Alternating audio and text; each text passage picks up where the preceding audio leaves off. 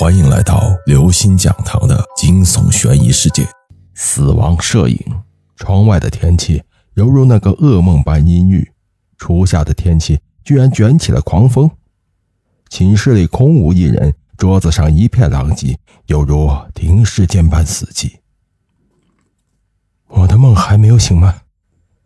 孙雷摸了摸头上的冷汗，惊魂未定地说道。手机再次响起。是洪文斌的，他赶紧接通了电话。电话的另一头，洪文斌支支吾吾地说：“你、你、你快来第五教学楼看看吧，郑小霞在那里自杀了。他是怎么死的？”孙雷好像想起了什么，他上吊死的。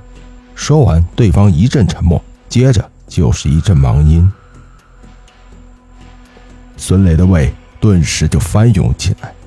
他忽然回忆起梦中萦绕在太平间里的那句话：“如果你不找到答案，死亡还将继续。”郑小霞真的死了，噩梦成真了。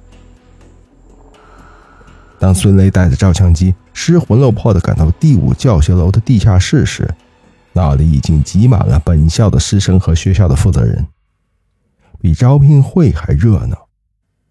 郑小霞的母亲嚎啕不已，警察们忙不迭地拉起了黄线，还时不时严厉呵斥那些因好奇而越界的学生。孙雷远远地瞧见前排的洪文斌面色阴沉，捂着嘴巴，肩膀在一直抽动。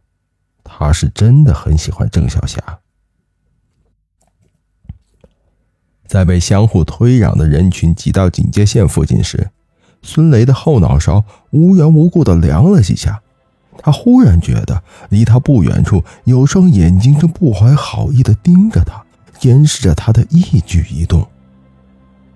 验尸官做完检查举证工作后，皱皱眉头，轻轻的挥了挥手，示意其他的警察用担架把尸体拉出去，嘴里还小声的嘀咕道：“现在的学生心理素质实在是太脆弱了。”抬尸的担架刚好经过孙雷，白布飞开一角，半张脸重见天日。孙雷瞧见后，惊骇的几乎要大叫起来。面容扭曲，嘴唇青紫，两眼爆出，瞳孔涣散。他的脖子上缠着一根错综复杂的蓝皮电线。孙雷赶紧打开照相机，果然，郑小霞的死相和照片中一模一样。这时，从郑小霞的袖口中滑落出一样白色的东西，孙雷连忙趁乱把那东西揣进自己的口袋。等到聚集在此地的人群离去后，他掏出来一瞧，是一朵白色的蔷薇花。郑小霞的照片在孙雷的眼前渐渐消失，直至变成一张白板。